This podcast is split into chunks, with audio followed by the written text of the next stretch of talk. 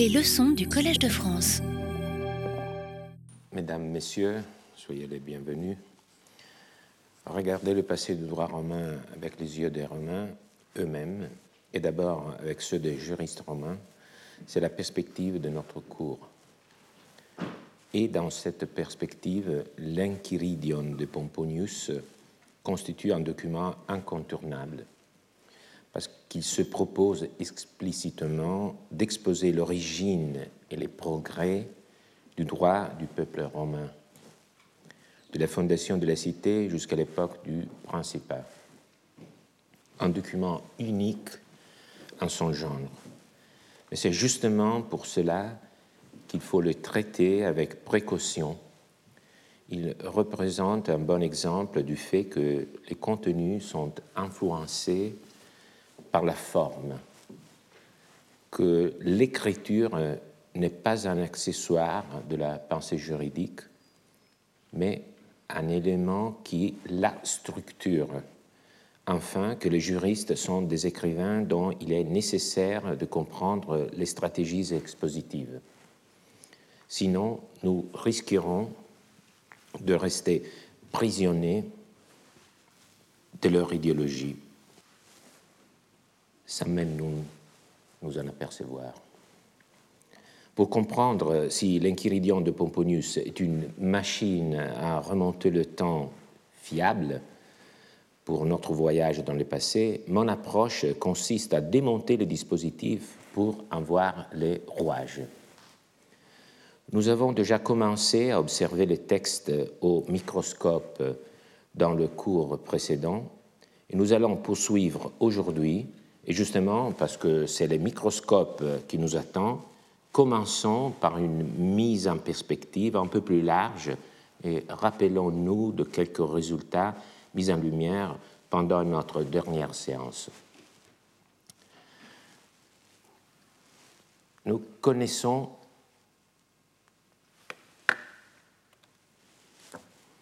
l'inquiridion de façon indirecte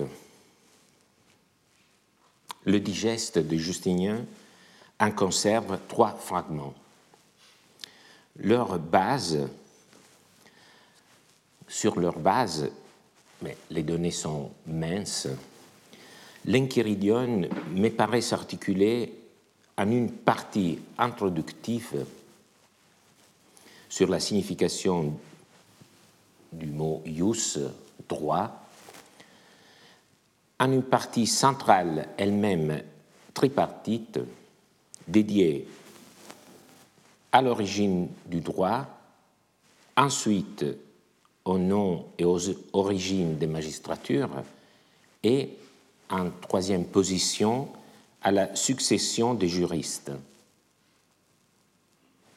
Enfin, dernière section de l'œuvre, un glossaire des termes juridiques. Dans son ensemble, c'est la première caractéristique que nous avons mise en évidence, l'Enchiridion se présente comme un, gigantesque lexique, non seulement dans ses parties initiales et finales, où cela est plus évident, mais aussi dans la partie centrale, dite historique, ce qui a échappé à l'attention des historiens modernes du droit. Au vu de cette structuration lexicographique, lors du cours précédent, j'ai parlé d'une obsession dénominatrice de Pomponius. Cette perspective centrée sur les termes a un objectif pédagogique. Du reste, le titre Enchiridion signifie manuel. Et c'est un manuel introductif qui transmet les notions fondamentales du droit sous une forme terminologique en premier lieu. Ce n'est évidemment pas une simple liste de termes. Pour chacun, Pomponius fournit une définition en utilisant deux stratégies. D'abord, l'étymologie, qui, je voudrais le noter, est en elle-même une forme de définition. L'étymologie est une forme de définition qui sert à expliquer le signe linguistique, par exemple le terme curia, curie, en donnant en même temps une idée de son contenu. Par exemple, quand Pomponius dit que, on le voit euh, au paragraphe 10, que ius honorarium dérive de l'honneur honos du prêteur, il explique le signe linguistique, bien sûr, mais nous donne aussi une idée du fait qu'il s'agit d'un droit créé par le prêteur. Pomponius n'utilise pas seulement la technique de l'étymologie, mais aussi une technique que j'ai qualifiée lors du dernier cours de définition dynamique. Nous l'avons vu à propos de la lex curiata, la loi curiate, la plus ancienne parmi les sources du droit dont Pomponius fait l'exposé. À ces propos, Pomponius dit La cité s'étant ensuite développée jusqu'à un certain point, on dit que Romulus lui-même divisa le peuple en trois parties qu'il appela curie, le mot latin curie, parce qu'alors il avait cure, si l'on peut dire en français, de la chose publique par les arrêts de ses parties. Et ainsi, il proposa lui-même au peuple plusieurs lois curiates. Le récit historique sert à donner une définition dynamique de la lex curiata, d'abord expliquée étymologiquement par la référence aux curies, à travers ce calembour, parce qu'il s'agit d'un calembour, ce n'est pas une véritable étymologie, les curies sont reliées au rôle du peuple dans la cure, la cura, le soin, la gestion de la chose publique. Enfin, il en arrive à la lex curiata, la loi votée par le peuple dans l'écurie. L'étudiant, grâce à ce passage, saura donc le sens du mot, il aura une brève indication sur ce qu'était l'écurie, mais surtout il saura que la loi est l'expression de la souveraineté du peuple de sa participation à la gestion de la chose publique à travers la loi. En somme, le récit historique se condense en une définition, ou si vous voulez, le récit historique n'est qu'une forme dynamique de définition. Donc, lorsqu'on dit que Pomponius nous propose une histoire du droit, il faut toujours prendre en compte cette intention pédagogique très forte. Avec l'étymologie, la définition dynamique, Pomponius marque l'inquiridion d'une forte dimension euh, terminologique, mais ce n'est pas l'unique schéma sous-jacent au récit. Pomponius, presque sans le faire paraître, a appuyé sa narration sur un schéma cosmogonique. Au début étaient les chaos, puis est établi l'ordre de façon analogue à ce qui se lit dans les métamorphoses d'Ovide.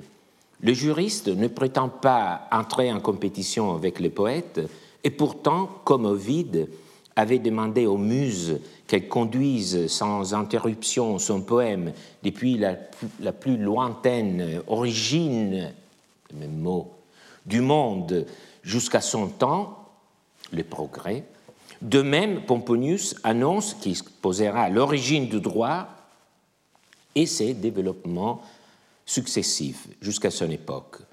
Et tout comme Ovide œuvre son poème sur les chaos, l'absence d'ordre, De même, les récits de Pomponius démarrent avec une époque sombre où il n'y avait ni loi ni droit.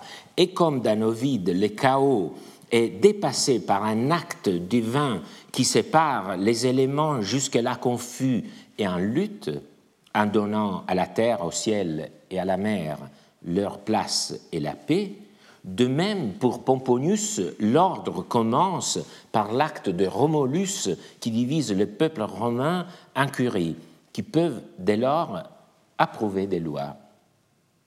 Avec la loi, c'est l'origine du droit. Et donc, si Ovide nous décrit une cosmogonie, avec Pomponius, nous avons une nomogonie. Maintenant, faisons ressortir un autre élément que nous avions laissé de côté dans notre analyse structurelle. En effet, au commencement de notre cité, dit Pomponius, le peuple romain se gouvernait sans loi et sans droit certain. Et les rois conduisaient tout à à leur volonté. La cité s'était ensuite développée jusqu'à un certain point. On dit que Romulus lui-même divisa le peuple en trente parties. Entre le moment, c'est ça l'élément que je n'avais pas souligné, le moment où les rois gèrent le pouvoir sans, loi, sans loi ni droit, et le moment où Romulus déclenche la genèse du droit, par l'acte de répartition du peuple et par les lois, s'est produit un événement. La cité s'accroît. Pomponius le précise ad certum modum, jusqu'à un certain point, ce qui a une signification double. D'abord, qu'il s'agit d'une augmentation modeste, d'autres suivront bien plus importantes, mais cela veut également dire que la cité avait désormais atteint une mesure déterminée, un modus, un seuil critique qui demandait une transformation institutionnelle, un seuil critique. Pomponius ne donne aucun détail précis sur cet accroissement, qui est d'ailleurs difficile à inscrire dans ce que nous connaissons de l'histoire archaïque de Rome, de quel roi qui aurait existé avant Romulus parle-t-il? Mais il serait hors de propos de chercher davantage de détails. Pomponius n'a pas pour but d'écrire une histoire de Rome, mais de son droit en disant que la cité s'était développée jusqu'à un certain point, il veut donc seulement dire, seulement nous offrir une synthèse, un rappel qui résume tous les facteurs et les changements sociaux, économiques, démographiques, militaires. Même s'il est fait très rapidement, avec cette phrase, la cité s'étant ensuite développée jusqu'à un certain point, Pomponius fait donc entrer les facteurs historiques dans le monde juridique. Une des missions que l'on attribue normalement aux historiens du droit est de montrer comment les droits évoluent en fonction, en corrélation justement au changement de la société. Pomponius est aussi à cet égard notre prédécesseur dans la poursuite de cet objectif aussi convoité qu'insaisissable. Les juristes romains se montrent bien conscients qu'il existe un rapport entre l'histoire générale d'une société et son droit, mais prudents, ils se bornent à cristalliser l'histoire dans une notion quantitative. La cité qui croit. C'est tout qu'il nous dit de ce qui se passe à l'extérieur du droit, dans la, dans la vie historique, la cité qui croit. C'est d'ailleurs une expression qui se trouve déjà dans Tite Live, à propos du roi Servius Tullius,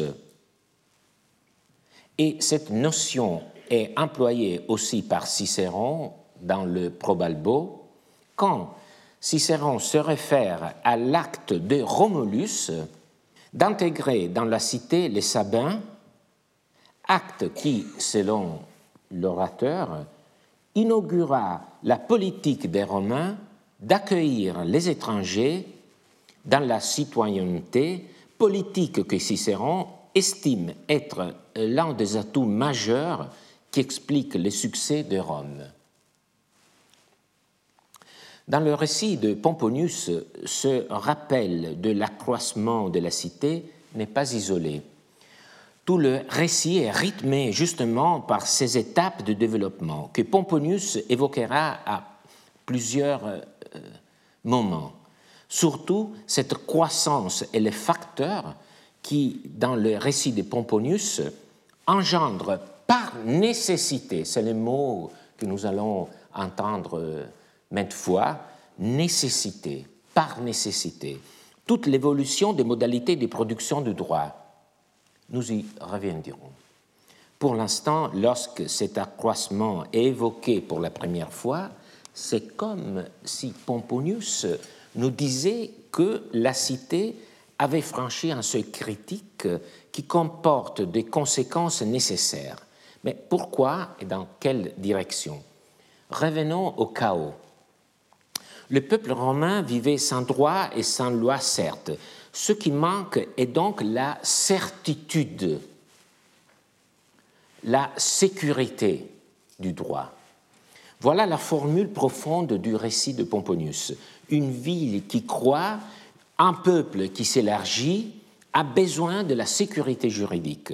Le droit doit être prévisible. C'est ça le sens ultime de, de la notion de sécurité juridique. Le droit doit être prévisible. Chacun doit connaître les conséquences de ses actes et de quelle marge d'action il dispose dans ses rapports avec les autres membres de la communauté. La sécurité juridique est la garantie de la stabilité des rapports humains et également de leur évaluation sur un plan d'égalité.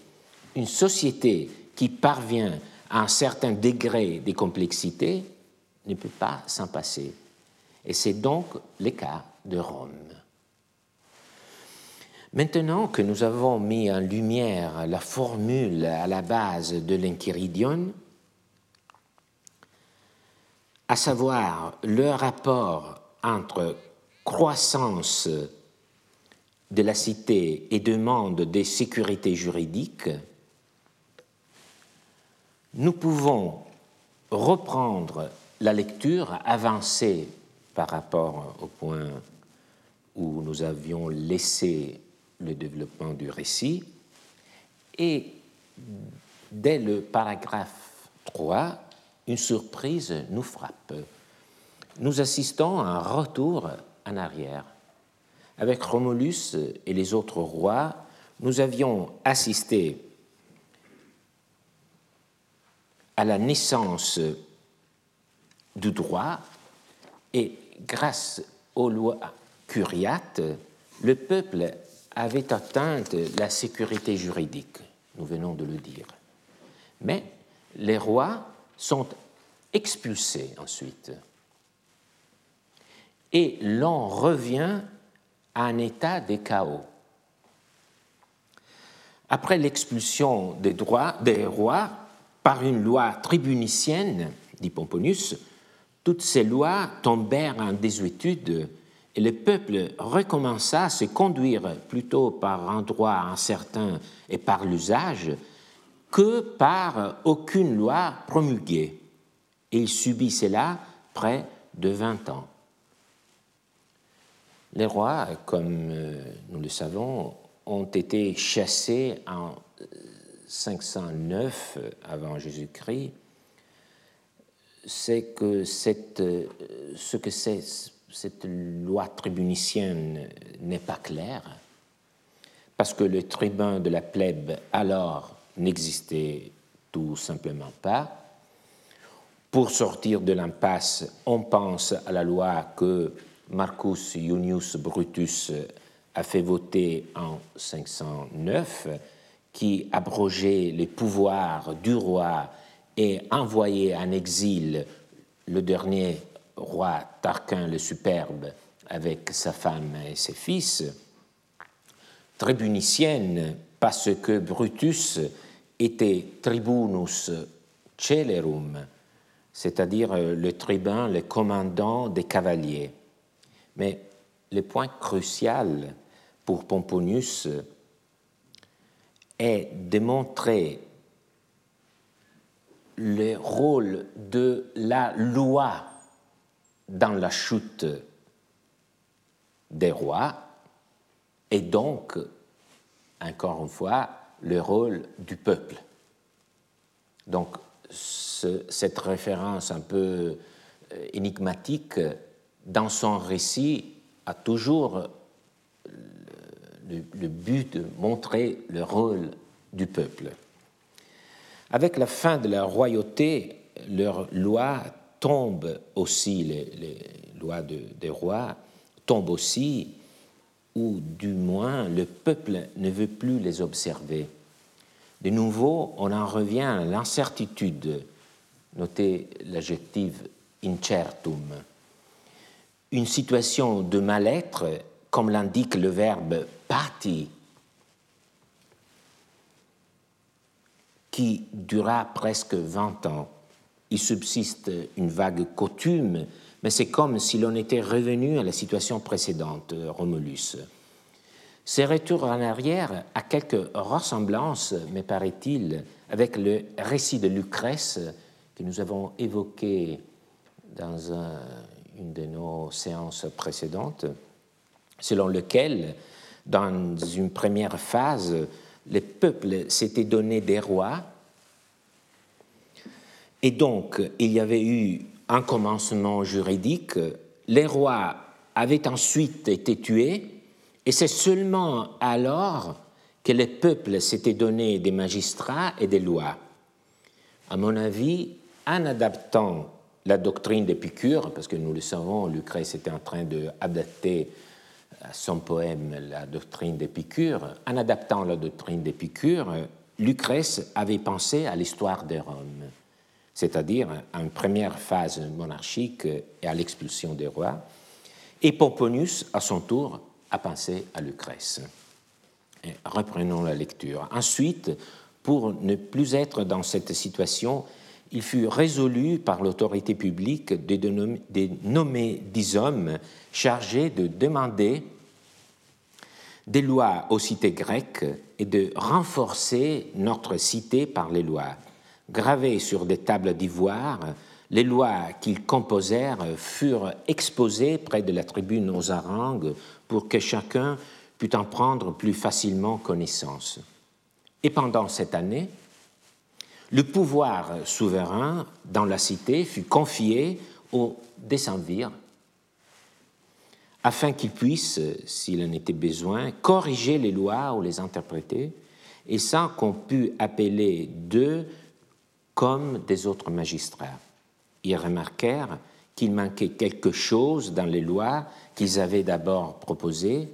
C'est pourquoi, l'année suivante, ils ajoutèrent deux tables aux premières, et ainsi, en raison de cet ajout, ces lois furent appelées lois des douze tables. Quelqu'un a prétendu que les décemvirs employèrent à l'écriture des lois un Éphésien nommé Hermodore, exilé en Italie. Je me limiterai à quelques commentaires. Tout d'abord, en considération chronologique, Pomponius parle d'une vingtaine d'années entre la chute des rois et la nomination de décemvirs, mais avec Pomponius, les comptes ne tombent jamais justes. Les rois sont chassés en 509. Vingt ans plus tard, nous sommes en 489. Peut-être Pomponius veut faire référence à la première sécession de la plèbe et à sa constitution une commune insurrectionnelle, j'aime beaucoup cette expression qui n'est pas la mienne, sur les monts sacrés, avec la création d'institutions spécifiques, tribunats, édiles, sanctuaires mais c'était pourtant en 494, donc 15 ans, pas 20 ans après la chute des rois. Trop tôt donc. Et si Pomponius songeait à la nomination de Décemvir, cela ne se situe pas 20 ans après la chute des rois, mais presque 60 ans. En 451, ce fut alors que les patrici, les patres, comme les patres, comme les, les, euh, Pomponius, acceptèrent la demande de la plèbe de nommer dix magistrats chargés de la mission de réduire un impérium consulaire excessif et intolérable dans une cité libre, comme le dit Tite Live. Comment expliquer cette nouvelle erreur après celle concernant Tarquin le Superbe, fils de, de Marat de Corinthe? L'erreur du copiste est comme souvent la solution la plus simple, même si elle est aussi la plus arbitraire.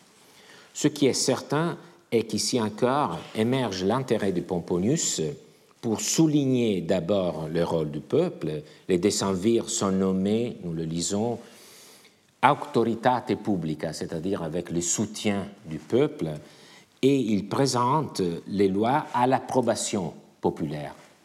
Ensuite, il tient à relever le rapport entre le douze tables et la Grèce, comme il l'avait fait justement avec, par l'évocation de, Marat de Corinthe, donc, il tient à relever le rapport entre les douze tables et la Grèce, qu'il s'agisse de la Grèce à proprement parler ou des cités grecques de l'Italie, représentées par le personnage d'Hermodore, un Éphésien exilé en Italie.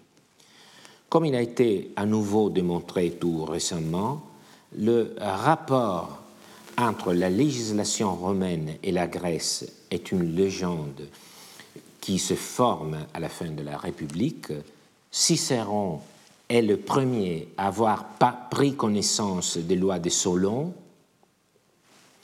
et à les avoir confrontées avec la loi des douze tables, les historiens romains se sont immédiatement emparés de cette confrontation et l'ont enrichi de détails légendaires. Les plus enthousiastes fut bien sûr un grec, Denis d'Alicarnasse, dans ses Antiquités romaines écrites à l'époque d'Auguste, il dit Des ambassadeurs furent envoyés les uns dans les villes italiques, les autres à Athènes, s'informer des meilleures lois et surtout pour rapporter celles qui s'adapteraient le mieux à notre vie. Légende probablement, mais une chose est certaine Pomponius voit dans cette législation un moment décisif pour la stabilité de la cité. Il utilise l'expression civitatem fundare legibus, ce qui veut dire affermir, renforcer la cité par les biais de loi. Comme il a été dit par Michel Imbert, on assiste à un moment politiquement essentiel, à la fondation de tout le droit privé et public sur la loi. Je reviens sur le style de la narration. Les décemvirs remarquèrent qu'il manquait quelque chose dans les lois qu'ils avaient d'abord proposées. C'est pourquoi l'année suivante, ils ajoutèrent deux tables aux premières et ainsi, en raison de cet ajout, ces lois furent appelées lois des douze tables. Comme vous les voyez, c'est encore une fois un récit dont la finalité ultime est celle d'expliquer les noms. Et je suis sûr que ce que l'on retient plus aisément du récit de Pomponius, ce sont ce type d'anecdotes qui porte sur l'origine et l'explication des noms. Et c'est vraiment euh, la démonstration de son habileté pédagogique. Il y a plusieurs façons de présenter un récit.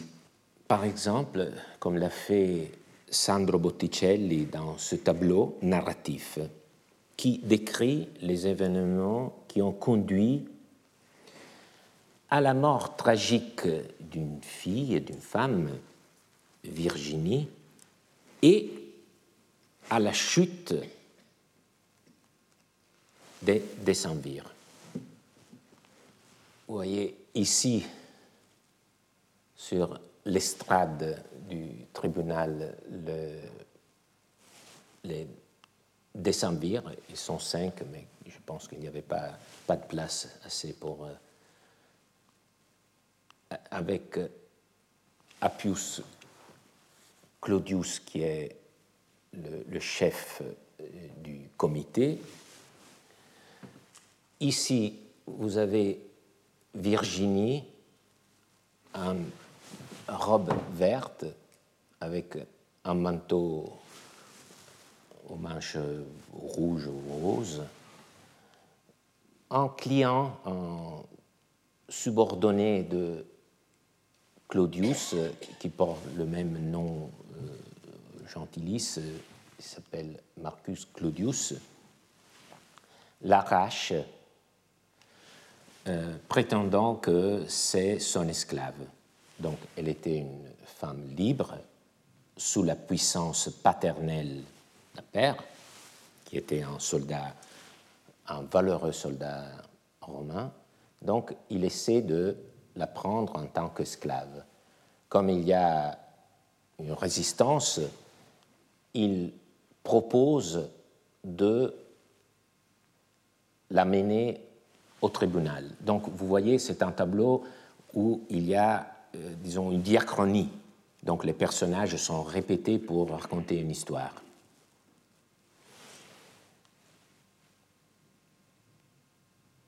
Virginie éplorée avec son manteau. Ici, la fille est déjà montée sur l'estrade. Il y a un principe de, de débat. Ici, c'est le même personnage. Peut-être qu'il y a quelqu'un qui défend la position de, de, la, de Virginie, de la, femme, en disant qu'il faut attendre son père.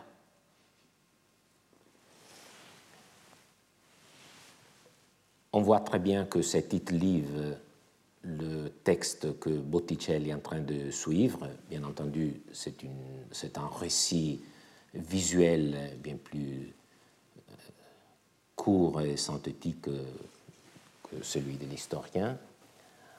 On voit ici probablement son père qui retourne pour défendre sa fille, mais nous savons par le récit de Tite-Live que le, les décemvirs, euh, leur arrêt fut dans le sens de attribuer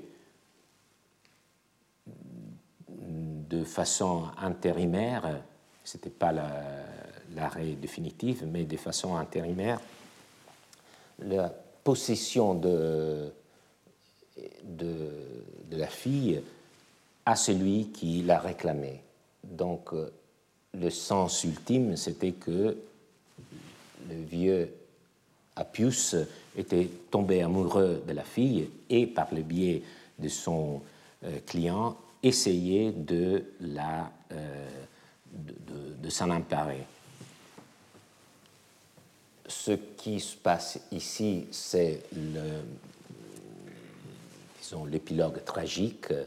Le père au sabre tue sa fille parce qu'il ne veut pas qu'elle soit délivrée à cet homme, après il part. Et ici, il y a un affrontement entre des chevaliers qui représentent le peuple et les, disons, les partisans de Appius Claudius. Alors, le thème du tableau est l'honneur violé et la fidélité matrimoniale qui ont conduit à la mort tragique de Virginie, mais le tableau évoque probablement aussi le thème politique de la légalité de la révolte contre la dictature. C'est un tableau euh, qui a été peint jusqu'à la fin du XVe siècle, 1498. Qu'est-ce que ce tableau nous dit par rapport à Pomponius? Il n'y a rien de cela dans le récit de Pomponius.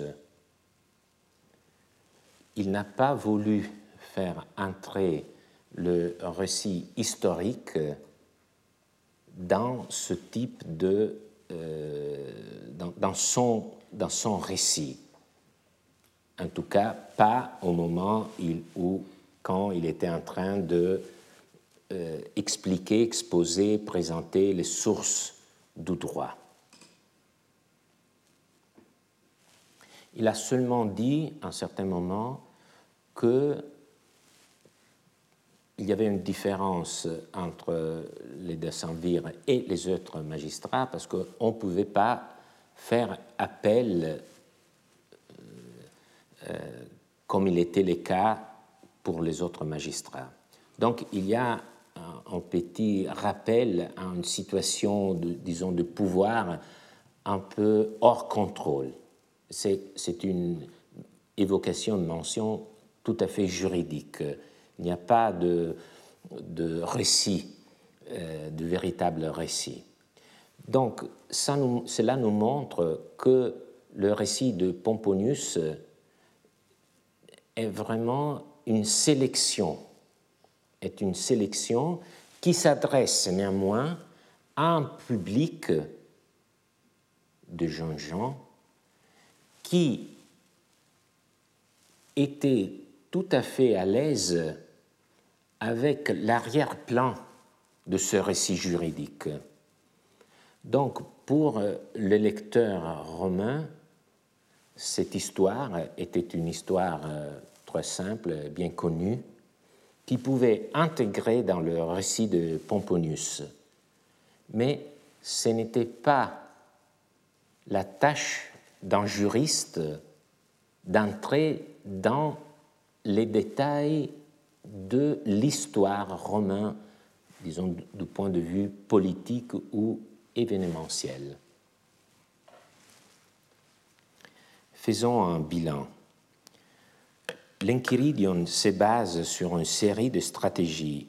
La stratégie pédagogique est de faire la liste des principales sources du droit en en expliquant les dénominations.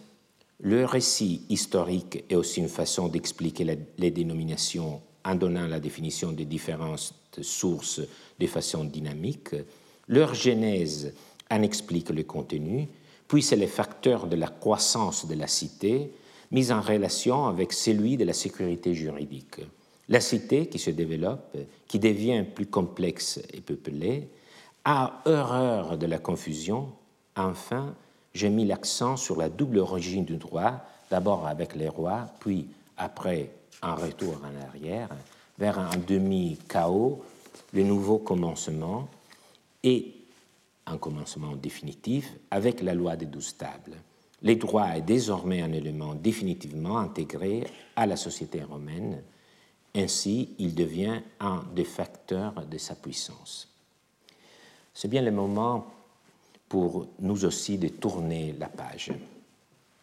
Vous vous en souvenez, Pomponius a promis de s'intéresser à l'origine et au progrès du droit. Ayant parlé de l'origine après les douze tables, il commence la description de son progrès, de son développement. Nous ne pourrions lire tous les récits de Pomponius, il faudrait lui dédier une année de séminaire, peut-être. Je vais donc résumer la majeure partie du récit qu'il consacre au développement et m'arrêter sur deux points qui me semblent tout à fait cruciaux dans sa stratégie pédagogique. Je résume euh, les paragraphes 5, de 5 à 7. Pomponius nous dit qu'après la promulgation de douze tables, s'est produisirent deux phénomènes. D'abord, il fut nécessaire qu'il y ait des interprètes c'est-à-dire des experts. Et c'est justement ces propos qui remarquent que cette source du droit, l'interprétation des juristes, n'a pas de nom, elle est appelée d'un nom général jus civile, ce qui montre par contraste les soucis dénominateurs de Pomponius, qui est navré par cette absence de normes spécifiques. Nous savons que son souci est celui de ne pas laisser ses élèves démunis, car ils ont besoin de mots pour mémoriser les notions. D'autre part, il parle des actions au moyen desquelles les hommes pouvaient se disputer entre eux, qui furent établies d'après ces mêmes lois, mais pour que le peuple ne pût pas en créer à sa fantaisie, ces actions ont été fixées solennellement et cette partie du droit s'est appelée action de la loi, c'est-à-dire action légitime. Ici encore, il s'agit d'une définition dynamique par les biais d'un récit. Pomponius nous explique le nom legis actiones, action de la loi, en disant qu'elle était fixe, le peuple ne pouvait pas en créer à sa fantaisie, c'est cela qui résume dans l'adjectif légitime seulement les actions solennelles approuvées par les experts sont valables en ce sens légitime. Je n'entre pas dans la question très intéressante qui découle de ce dualisme instauré entre le peuple d'une part et les experts de l'autre. Si Pomponius a placé la souveraineté du peuple au centre de la genèse du droit, il était pourtant également très attaché au rôle des experts, donc il s'est légitimé lui-même en tant que jurisconsulte.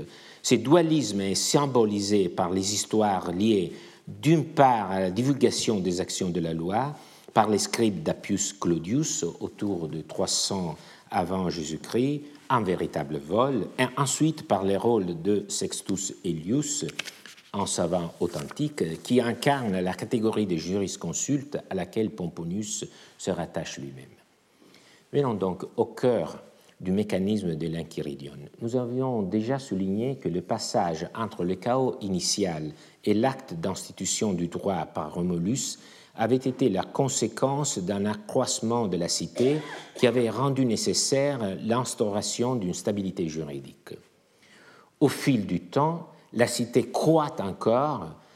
Pomponius dit comme la cité croissait, sans cesse et qu'il manquait encore quelques formules d'action, Sextus Elius en composa quelque temps après des nouvelles et donna ce livre au peuple qu'on appelle droit élien.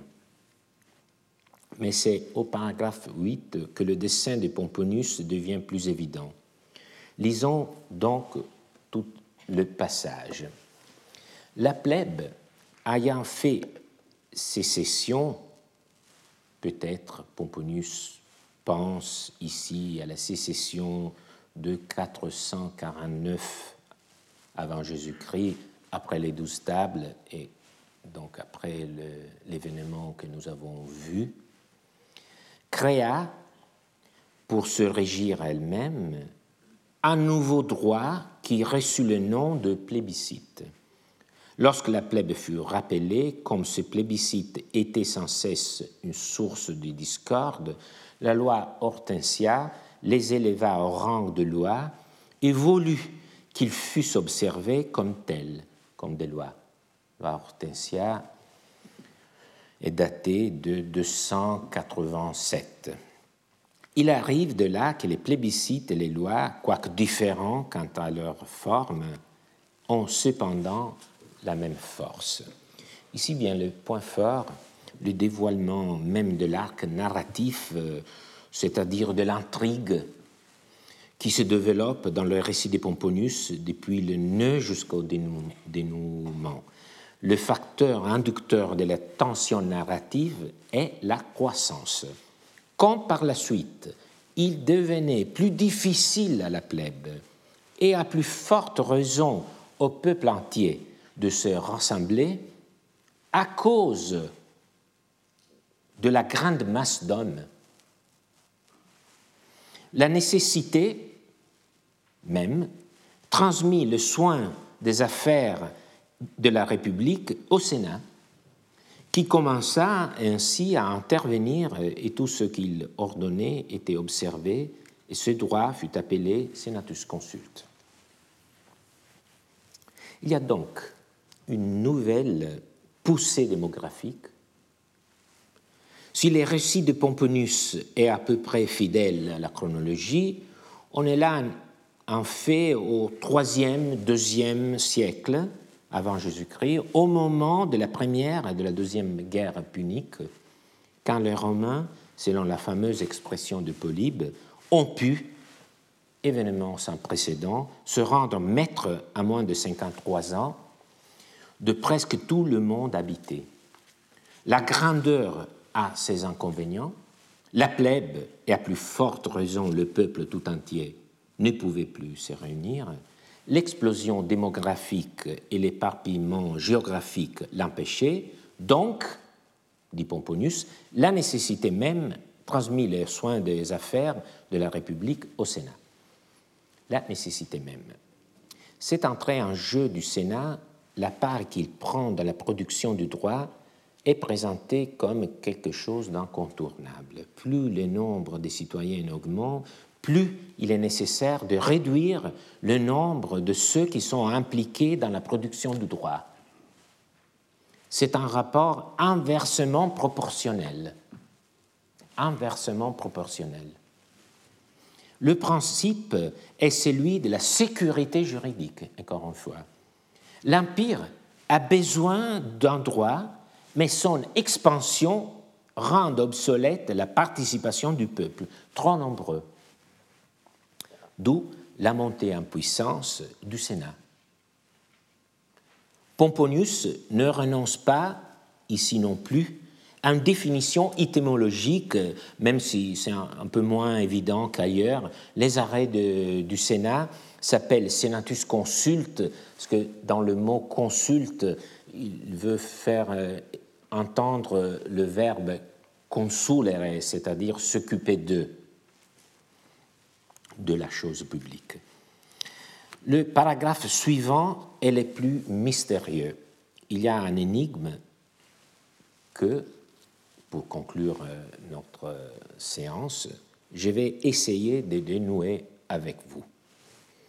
Le sens est à portée de la main, voilé par quelques mots embrouillés, ambivalents, et je veux vous conduire à travers cette strate du texte comme s'il s'agissait d'une fouille archéologique.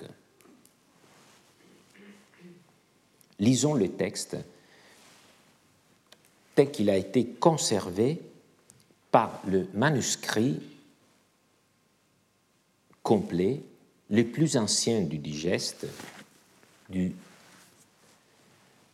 VIe siècle après Jésus-Christ, aujourd'hui gardé à Florence. Donc, vous voyez ici le texte, la colonne de gauche. Vous voyez la transcription. Si nous lisons le texte comme il est rapporté par le manuscrit de Digeste conservé à Florence, la traduction serrée, ou plutôt, je devrais dire, l'interprétation que d'habitude les romanistes les historiens du droit contemporaine donne à ce texte est la suivante. Finalement, comme il semblait que la nécessité avait fait passer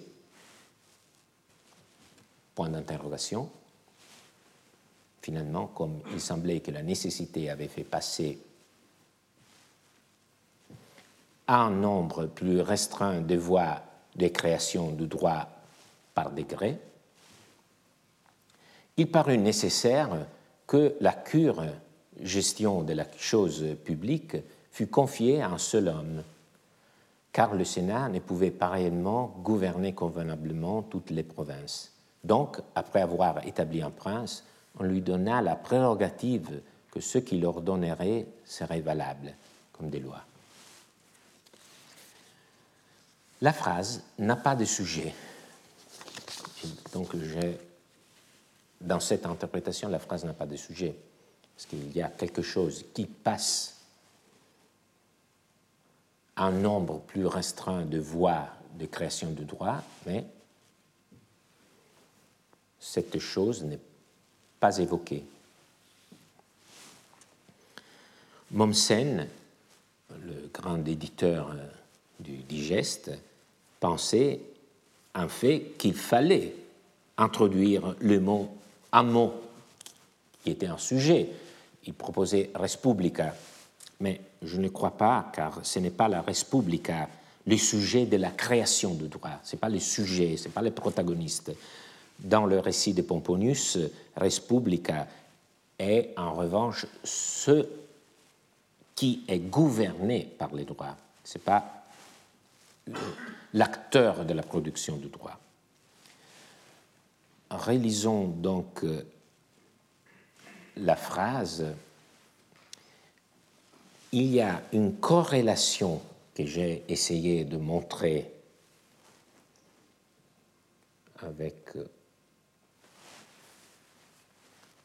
cette euh, présentation chromatique, il y a une corrélation entre sicut ipsis rebus dictantibus et evinit ut necesse esset rei publice per unum consuli. Ce sont deux phénomènes mis en relation.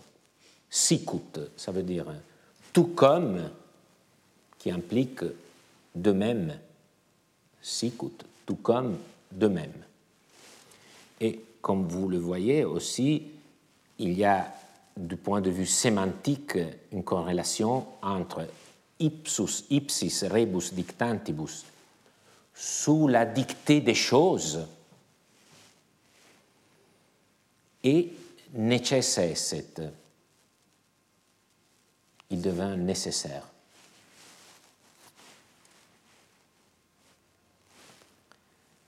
Et bien sûr, il y a une relation, si vous voulez, numérique entre pauchores, un nombre plus restreint, et perunum, par un seul.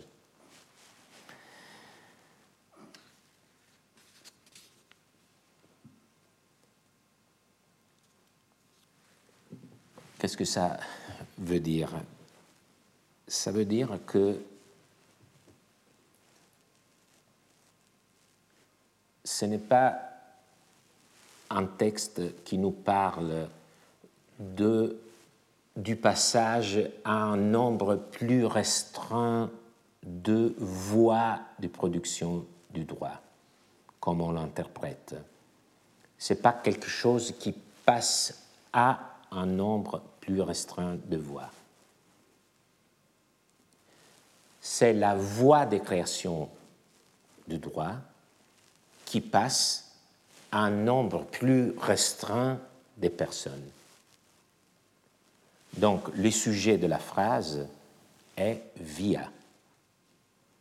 On, peut, on pourrait même le garder comme vias, comme vias au pluriel, mais je préfère, ce n'est pas nécessaire, mais je préfère le corriger au singulier. Donc la voie des créations du droit passe un nombre plus restreint d'hommes, qui sont les hommes euh, moins nombreux. Ils avaient été évoqués par Pomponius euh, quelques lignes euh, auparavant. Ce sont les sénateurs.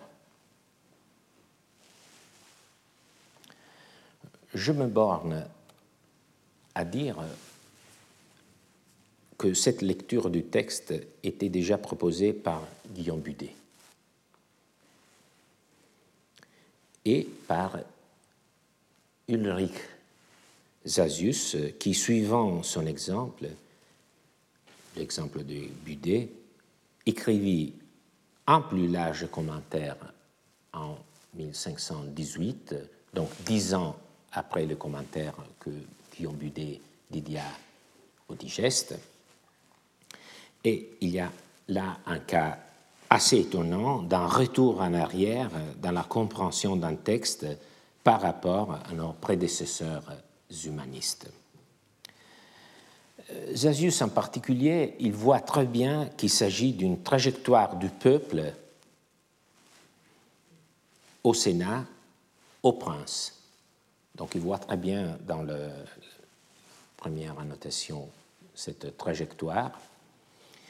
Mais il reste le terme, on va le voir, il reste le terme per partes, ce terme qui lui aussi fait difficulté.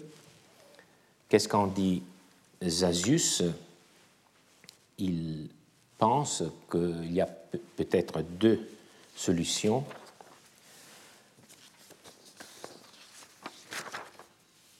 Peut-être que ça veut dire euh, par degré, par une série de changements successifs, par étapes. Une deuxième euh, possibilité, à cause des factions, des partis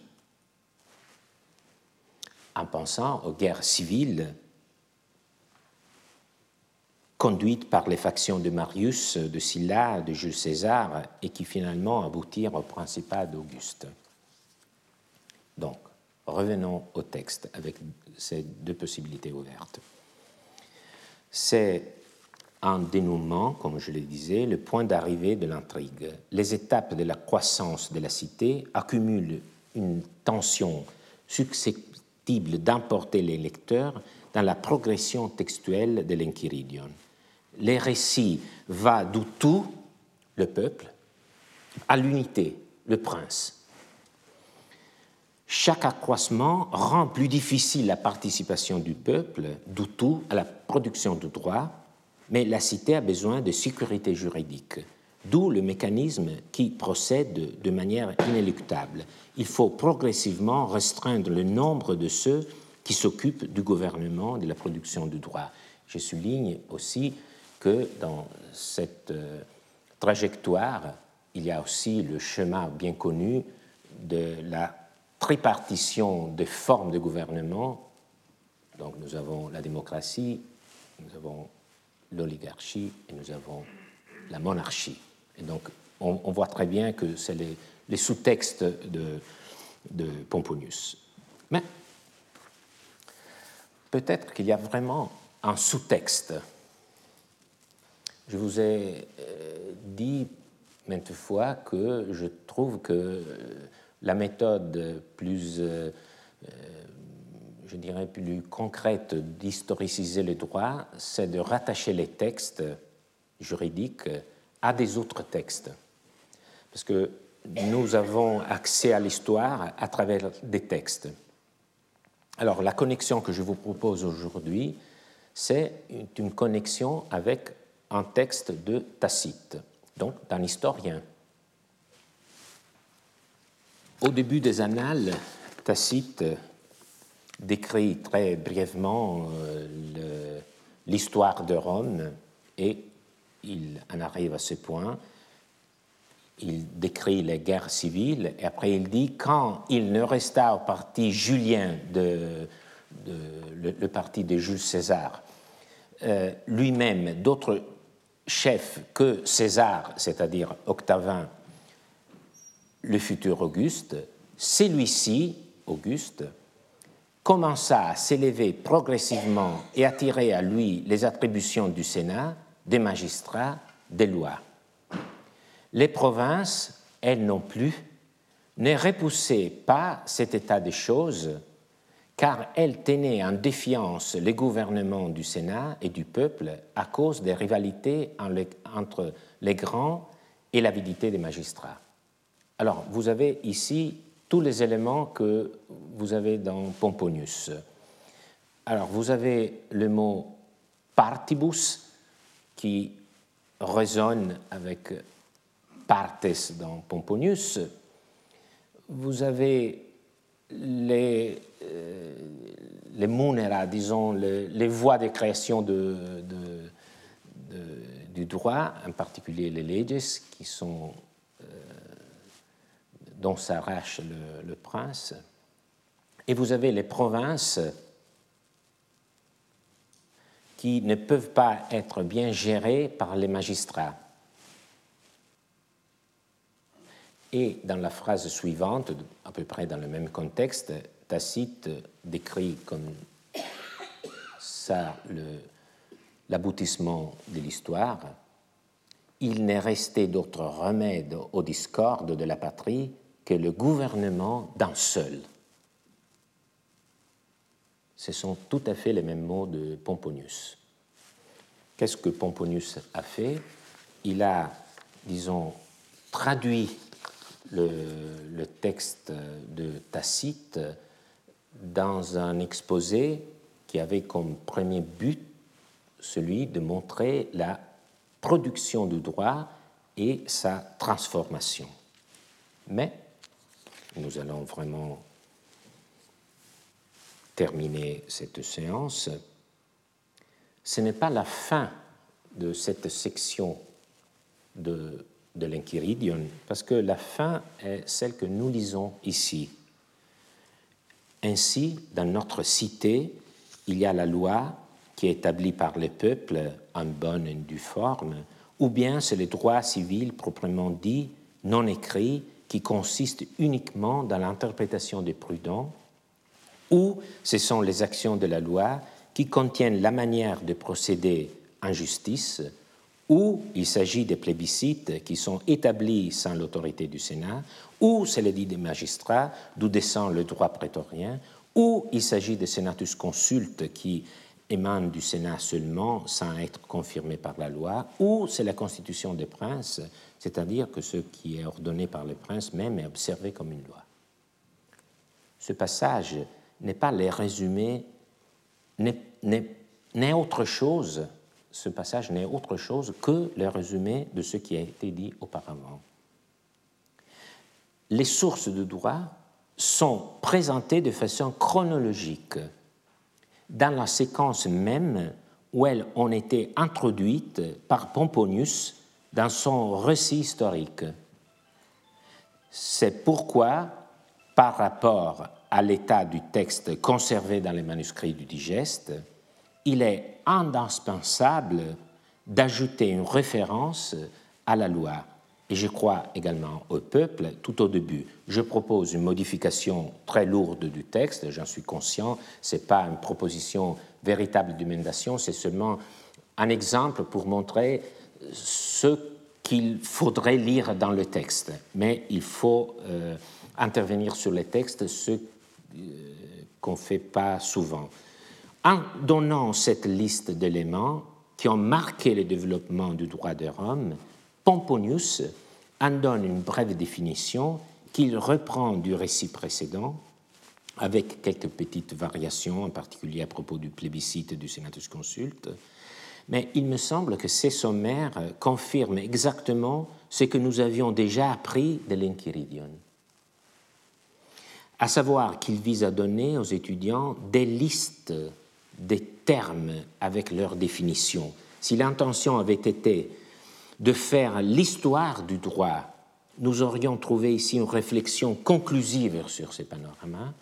Au contraire, c'est cette liste qui apparaît, vers laquelle, donc, tendait tout le récit comprendre que l'Enchiridion subordonne l'histoire à l'intention pédagogique, que l'histoire sert à donner aux étudiants débutants des mots et des noms à apprendre, des anecdotes dont ils pourront se souvenir, des définitions mémorisées, cela ne signifie pas en diminuer l'intelligence, mais comprendre que c'est seulement si nous considérons les juristes comme des écrivains que nous pourrons en saisir la pensée. Ces rouages, une fois mis au jour, l'Enchiridion se révèle être un savant entrecroisement de lignes narratives qui ont pour objectif plus que de conduire l'étudiant dans les passés, de lui faire apprendre le présent. Merci. Retrouvez tous les contenus du Collège de France sur www.colège-2-france.fr.